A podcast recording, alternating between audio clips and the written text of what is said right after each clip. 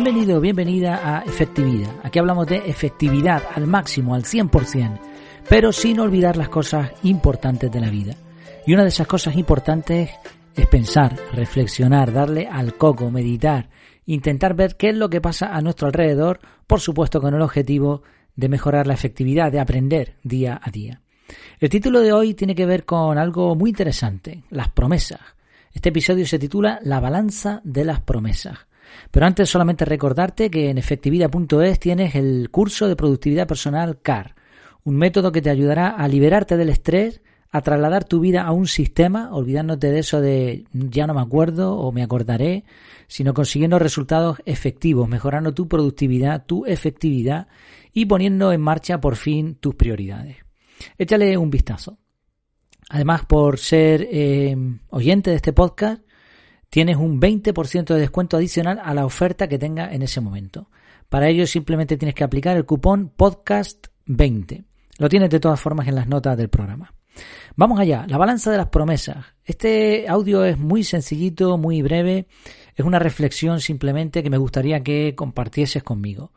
Una promesa es una, una expresión, perdón, una expresión de la voluntad de dar a alguien, a alguien o hacer por él algo. Hay promesas solemnes como el matrimonio, pero en realidad prometemos siempre que desvelamos la intención de hacer algo. Decirle a tu hijo que si se porta mal le vas a castigar sin jugar con el móvil es también una promesa. A veces prometemos incluso sin decir una palabra, ¿no? sino simplemente con nuestro comportamiento haciendo ver que podemos lograr o que podemos darle a cierta persona algo. Es interesante el origen etimológico de promesa. Promesa mm, se compone de dos partes, pro, que significaría antes, y misus, participio perfecto de mitere, que significa enviar. Así que prometer es como enviar algo de antemano, es como un anticipo de lo que te voy a dar, de lo que te voy a enviar. El problema con las promesas es que muchas veces no se cumplen.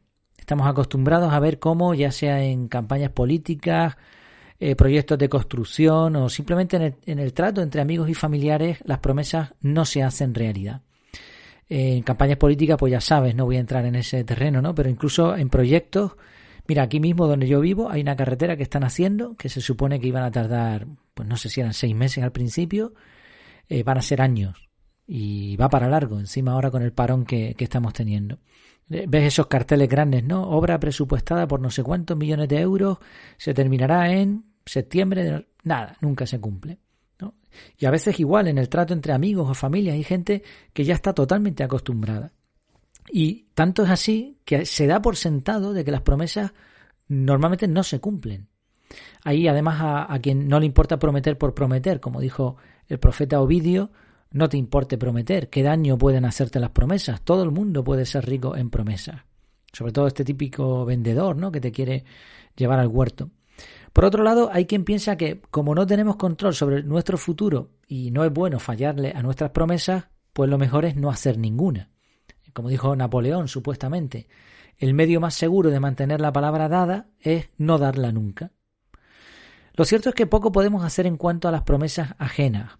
Personalmente pienso que debemos confiar pero confirmar, prepararnos para lo mejor, si se cumple esa promesa, pero también para lo peor, por si no se cumple. Sea como sea, en lo que se refiere a nosotros, bueno, en lo que se refiere a todo el mundo, en realidad seguimos haciendo promesas, constantemente, todos los días. Y es que necesitamos, el ser humano necesita la certeza de que algo se cumplirá en un futuro. ¿Tú te imaginas no tener ninguna certeza sobre lo que va a suceder en los próximos minutos? Por, me estoy imaginando ahora mismo, ¿no? Yo estoy hablándole a un micrófono. Yo tengo la certeza, casi absoluta, de que lo que estoy haciendo se va a reflejar en un aparato electrónico microsegundos después y eso va a pasar a una aplicación electrónica que va a grabar esa información en modo de bits, modo de datos y eso después. Si no, ¿por qué iba yo a hablar delante de un micrófono? Prácticamente todos los actos que realizamos están basados en certezas de lo que va a ocurrir momentos después o mucho tiempo después. Son las promesas las que nos dan seguridad y las que nos permiten planificar. Es en base a una promesa que nos ilusionamos, nos esforzamos y nos preparamos. Es mediante las promesas como conseguimos vender un producto, hacer un nuevo, un nuevo amigo o incluso tener una pareja. Y aunque poco podemos hacer con las promesas ajenas, sí que podemos hacer mucho en cuanto a las promesas que salen de nosotros. Por eso te propongo un ejercicio muy sencillo, muy simple. Imagina una balanza y pon en un lado tus promesas. Las promesas que has hecho, por ejemplo, en el último día. O piensa en el día de mañana y póntelo como objetivo, da lo mismo. Pon en un lado de, esa balanza imaginaria las promesas que has hecho. Y en el otro lado, las que has cumplido. Imagínatelo en general en tu vida. ¿Qué haces más, prometer o hacer?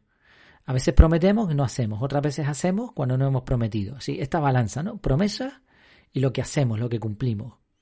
Lo normal es que pesen más las promesas.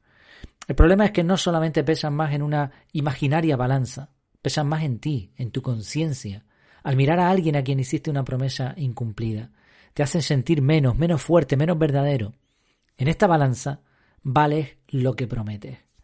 No hace falta que hagas muchas promesas, sino solo las que de verdad puedas cumplir. Como dice cierta frase, más vale un toma que dos te daré. En resumidas cuentas, valora muy bien lo que prometes y esfuérzate por cumplirlo. Solo con eso, solo haciendo eso, superarás a la mayoría de personas y añadirás valor a tus palabras. Terminamos una frase de Jean-Jacques Rousseau, o algo así se pronuncia. El más lento en prometer es siempre el más fiel en cumplir. Pues espero que esta pequeña, pequeñísima reflexión te ayude, te recuerde algo que en realidad todos sabemos y es que las promesas están para cumplirlas. Recuerda que en efectividad.es tienes un montón más de contenido sobre efectividad, no solamente reflexiones, sobre métodos de productividad, como el curso que te mencionaba al principio. Te puedes suscribir ahí en lo que es mi casa, efectividad.es. También tienes la fórmula de la efectividad para saber si estás siendo realmente efectivo en tus proyectos y objetivos. Y solo te pido una, cosa, si, te ha gustado esto, si crees que este contenido, este podcast en general es útil para los demás, pues compártelo por el medio que veas oportuno. Recuerda que dar produce felicidad y que en la unión está la fuerza. El objetivo es que más personas puedan ganar efectividad y mejorar así sus vidas. Me despido, hasta que nos veamos de nuevo, que lo pases muy bien.